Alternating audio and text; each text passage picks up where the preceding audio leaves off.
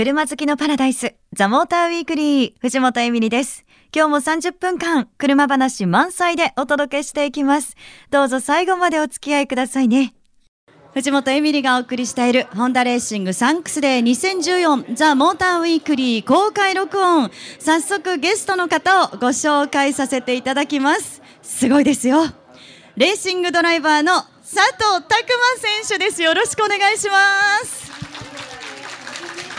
はいよろしくお願いいたします。よろしくお願いいたします。もう本当スケジュールもあれですよね。今日は一日ずっとこうあちこち飛び回られていてっていう感じですけど。そうですね。でもあのー、天気も良くて、はい、はい、お客さんにとってもねもう絶好のイベントデーですし、僕ももう朝からはい CRG でちょっとウォームアップした後いきなり F1 っていうねすごいです、ね、すごいスケジュールでしたけどもう本当に楽しませていただきました。でもさっき本当にあの直前までねサインはあのされてるっていうことで直前までサインをしますっていうふうに言ったか本当あのファンの皆さんね嬉しいですよね。すごくファン思いだなっていうのを感じました。はいで皆さん本当にあのいろんな質問があると思うんですがちょっと私あのいろいろとできる限り聞いていきたいななんていうふうに思ってるんですけどあの何よりその今シーズン開幕戦でポールポジション取られてでちょっと途中苦しいシーズンと言っていいのかな続かれてででもシーズン終盤巻き返されてとなるとですねやっぱり来シーズンがすごい楽しみなんですよ。いいですね。もう、はい、さっさと来シーズンに行きましょうもう。さっさとね切り替えて切り替えてですけど、はい、いやでも本当に皆さん期待高まりますよね。そうなんですよ。はい。そうなのでちょっと来シーズンの話を中心に伺っていきたいななんて思うんですけど、はい、まずえっ、ー、と大きくそのカールっていうのは二大体制チーム二大体制ですかね。そうですね。もう本当に念願というか、あのー、まあこれまでのそのインディカーって結構その例えば F1 だと必ず2台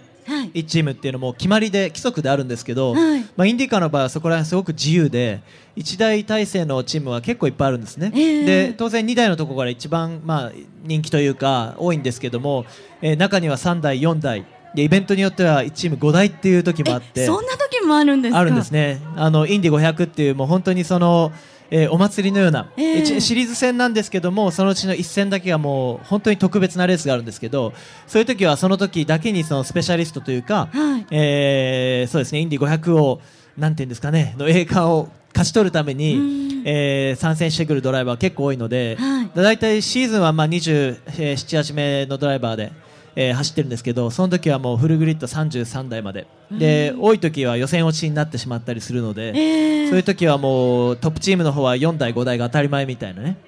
はい、ただ、まあ、その1台体制でももちろん、えー、勝つことができます。で、はい、実際昨シーズンのね13年度は、まあ、僕も悲願のね初優勝を遂げることできたんですけど。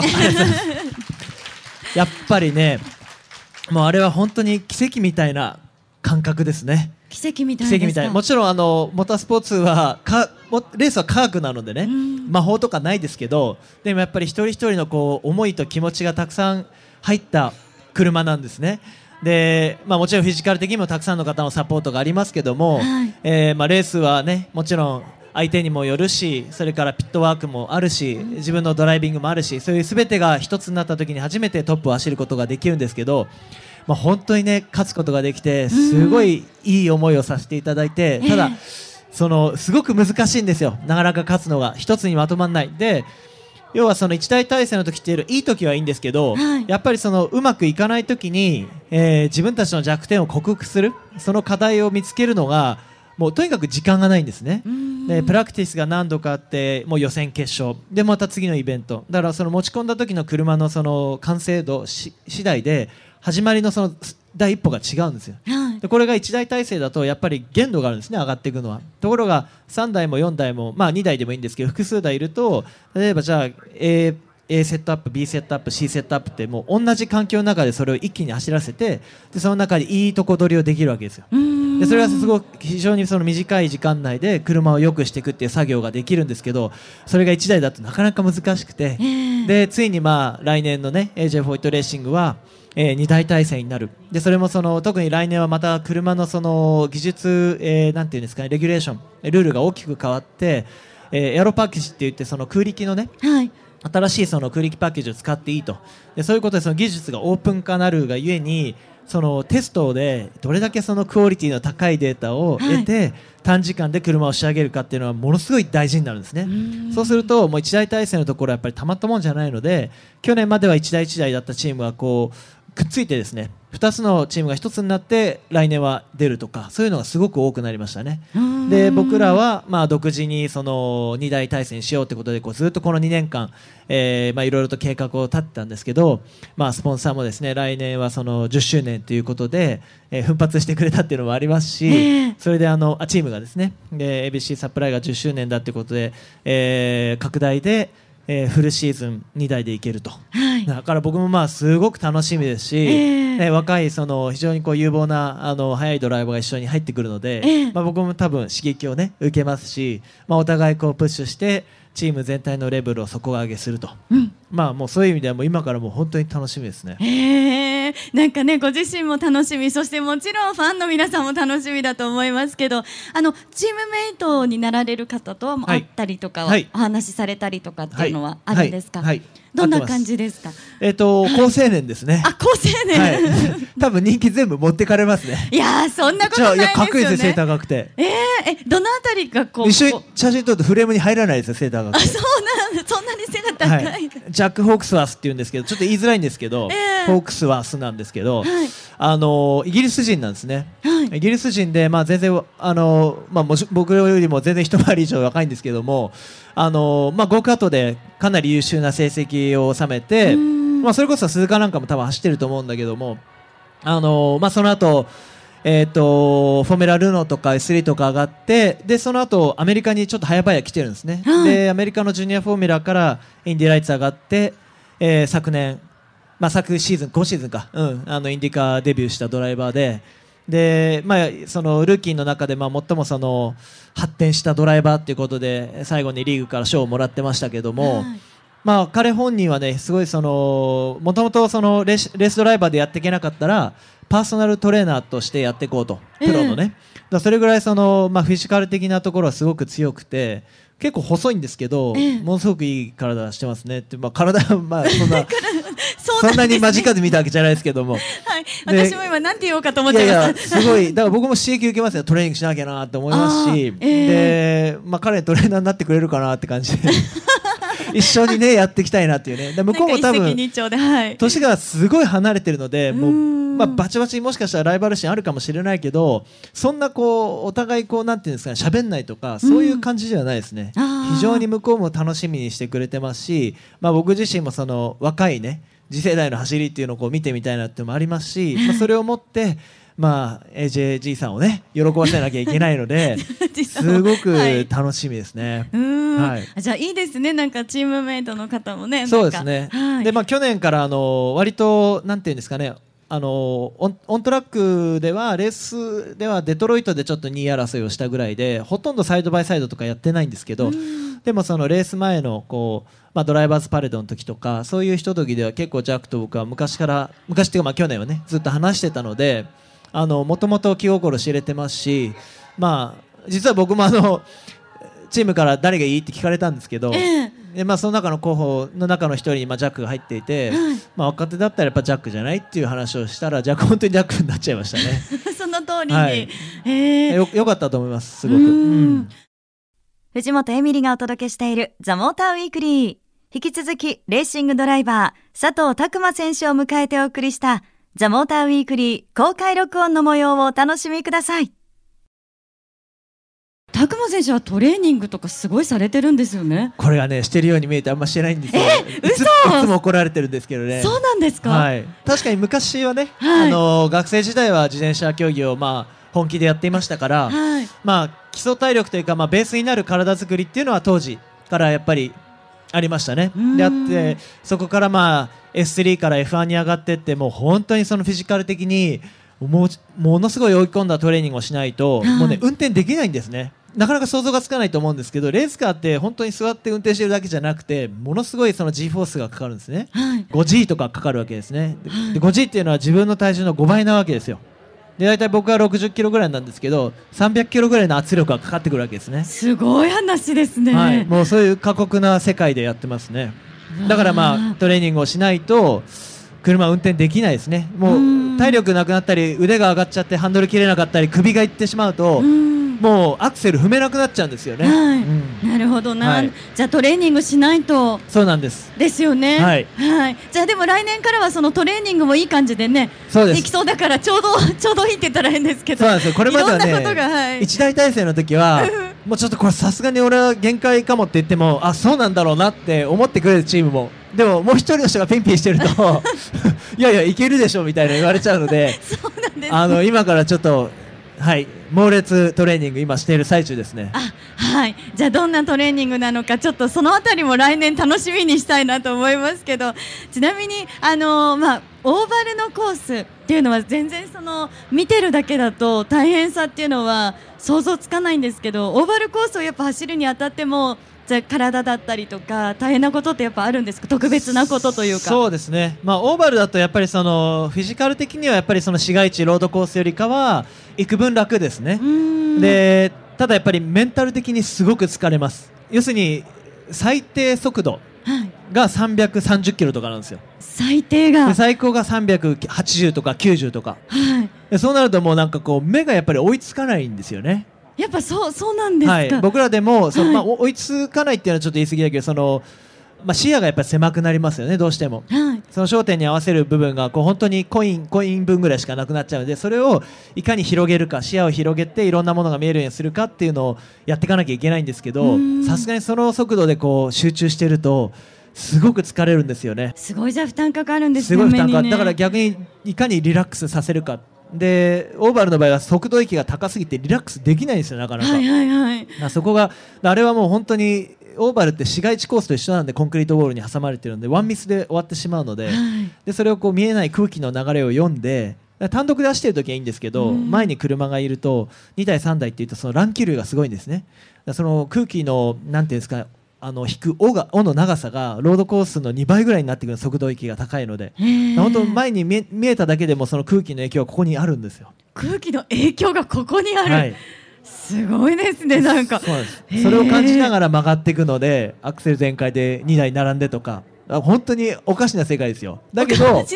はい。だけどすっごい楽しいですね。うん。すごい楽しくて。で今言った話は例えばインディアナポリスっていう非常に大きな1周2.5マイルのコース。だから逆に言えばストレートが非常に長いのでそこは確かに体力的には大丈夫なんですけど実はオーバルコースにもいろんな種類がありまして今のはスーパースピードウェイっていう大きなオーバル。でもう一つはあのショートオーバルっていう1周1マイルに満たない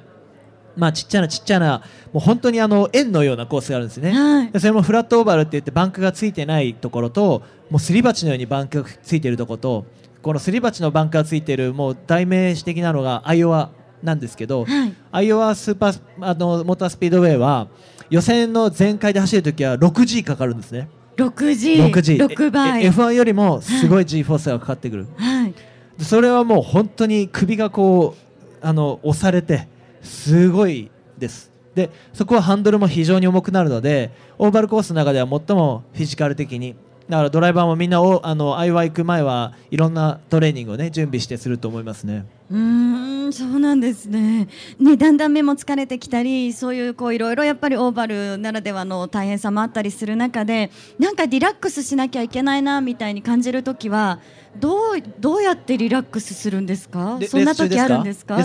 しますよロードコースで言えばストレートですね、はい。ストレート走ってる時には誰でも走れるんですね、まあ、アクセル全開にしてればいいだけなので。そこはやっぱり一番こう、まあ、もちろん前見てなきゃだめですけども一番リラックスして、ええ。でえーブレーキングポイントが近づく時に集中力を最大限に戻すというか、まあ、そういうやり方で少し緩ませますね。でステアリングもものすごく握りしめていて腕が疲れてしまうのでそういう時はちょっとこうリラックスして下の方を持ったりですとか、まあ、体動かせないですけどもこう力を解くっていうんですかね。それがやっぱりオーバルだとなかなかできないんですよね、ええ。であのオーバルの車ってすごくその、まあ、セットアップもユニークでして例えば左にしか曲がらないんですねオーバルコースの場合。だから右に曲がったりとかブレーキングとかあんまりないですから車がね4つのタイヤがあるじゃないですか、はい。みんな左方向向いてるんですね。で左側に倒れてるし左方向向いてるし。でどういうことが起きるかというとあのまっすぐ走ろうと思ってもまっすぐ走れないんですよ。ハンドル離すと左に曲がってっちゃうんですよその車、へー。だからストレートでは右にハンドルを切んなきゃいけないんです。だ常に右にぐーって力を入れててコーナー入ると一回力抜いて入ってってからもう一回切り足して今度左にっていうね。そういう作業をずっとやっているのでへー。なかなかオーバルでは体が休まらないですね。ああ、なるえあのちなみにそういうレースではねもちろん集中してっていうはなあの形だと思うんですけど普段とかってリラックスして何かされてることとかあるんですか？そうですね、うん。あのーゆるーくサイクリング行くとか。はい。あのなかなかこうハードルが高くて体を動かすまでが面倒くさいんですけどええ。一度こう外に出てしまうと非常にこう気持ちよくてはい。最近また久しぶりに自転車にこうちょっと乗り始めてるんですけど、ええ。あのやっぱいいなと風を感じながらすごくリラックスできますね。あそうなんですか、はいえちなみになんかそのやるまでが結構うーんっていう感じなんですか、拓い。やそれだってベッドから出たくないじゃないですか。あ、拓磨選手でもそういうことあるんですか。当たり前じゃないですか。全然、け今朝もお尻叩かれて起きてますよもう。行きますよって言われて。そうなんですね。ちゃんと起きてくださいみたいな。はいはいそんなもんですよ。そんなもんなんですか？もちろんだからあのオンとオフは結構はっきりしてた方が逆に集中力も高まりますね、はい。だから昔はですよもうすべて自分中心でした、うん。でもうレースのために生きる。1日24時間をね、うん。はい。すべて。だからもう本当にレースのことばっかり考えてたしもう何するんでもレースにつなげていくっていうかね。でもそれはねやっぱりこう若い時はいいんですけどやっぱこうずっと張り詰めてるとどっかで緩めないと疲れますよねすごく、うん。で、まあ、そのちょうどその時期にまあ僕 F1 やっててあのちょうど子供というかねあの家族ができてで子供が生まれると子供中心の生活になるじゃないですか。で時間軸がもう自分のとこからもう完全に子供に移りますからはい。もう家では普通にパパをしなきゃいけないですしそういう時はもうレースどころじゃないんですよね。うん。でも逆にだからこそそのじゃあ行ってきますって言って家を出てから今度レース週末に入るんですけどそこはすごい集中できるようになりましたね。で特にあのあの時はスーパーグレー F1 チーム生まれたばっかりでチームも赤ちゃんみたいなもんだったから、え えもうそっちも一生懸命やらないと。あ、じゃあ、あちこちあやさないとダメだったというか。あやしてましたね。すいません失礼なこと言っちゃいましたけど。はい。なるほどな。そうなんですね。なんかこんな風にお話ししてるとあっという間なんですけどもうそろそろお時間になっちゃいました。すいませんね。全然ここに原稿あったんですけど大丈夫でしたか？全くアドリブで。全然沿ってないですよね。すいません。全然。そうなんです。私全く反らないので。すいません。あそうなん急ぎですよ。で急ぎでカバーしますか？何か。あいやいやあの大丈夫。じゃああの来年の抱負とか一言いただけたら。いやいやもう それはうもう勝つしかないでしょう。ね。そうですよね。はい。はい、もう本当にあのもうそうなんですよ。14年シーズンがやっぱりすごくこう歯がゆい思いをしたというか、でもちょっとねこれまでの歯が歯がゆさとは違うんですよね。なんか可能性のある光のある歯がゆさだったんですよ。ええ。でそれはなんでかっていうとそのもう全部出し切ってまあダメな時ってもうカードがないのでさすがにへこみますけど、まあ、もちろんレースだから全部出し切ってるんだけどその出し切り方がですね僕の力だけじゃなくてチームがなんて言ったらいいですかね。やっぱこうレーシングカーってセットアップによって全然車の表情表情というか感覚変わるんですね。はい。でそれをすごくね、えー革新的なセットアップをトライしてトライしてそれがまあダメでトライしてダメでそれがもうずーっと続いてたんですね。うん。でそのあここで可能性が見えるって言ったものを次持っていくといい部分と悪い部分両方見えてそこから学んだことがすごく大きかったんですね。それを来年はしっかりとまとめるっていうか。そのために今シーズンはまあ非常にまあちょっと不運にもねあのーあってリザルト残りづらかったんですけど、まあ、後半戦その大きなチームがねずっとこう進化を遂げる中でさらにそのなんていうのかな勢いをね、うん。増して僕ら一大体制のチームがどんどん最後順位を上げていったっていうそこはやっぱり非常に誇りに思ってるし、まあ、来年に大体制になるに向けてねあの今 AJ フォイトレーシングが今までにないまとまり方をしているのですごく楽しみです。だからまあ来年はい。まあ、勝つのはもちろんどの時代もどのレースも大変ですけど、まあ、全力で優勝を目指してね走っていきたいと思ってます。はい、すごい力強いコメント。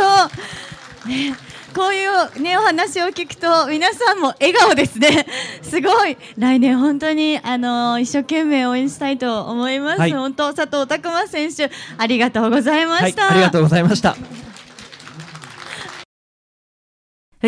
藤本えみりがお届けしてきましたザ・モーターウィークリーいかがでしたでしょうか？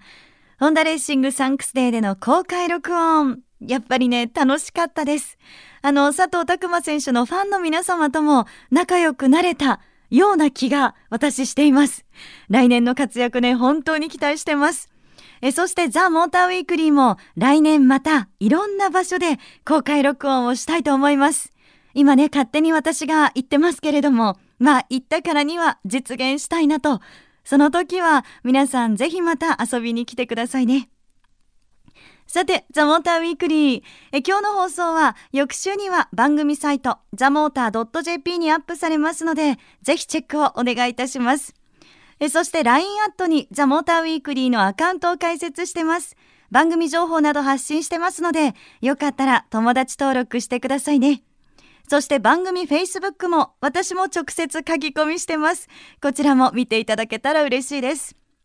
さあ、それでは今日のプレゼントいきましょう。今日は佐藤拓磨選手のサイン入り番組ステッカーです。5名様にプレゼントです。応募はメールでお願いします。住所、氏名、年齢、連絡先、電話番号、そして、ホンダのモータースポーツ、来年に期待することは？を書いてご応募くださいね。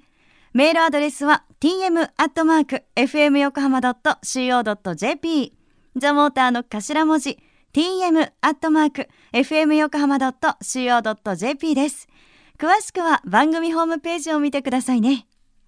それでは皆さん、良い休日ドライブをザモーターウィークリー、お相手は藤本エミリでした。また来週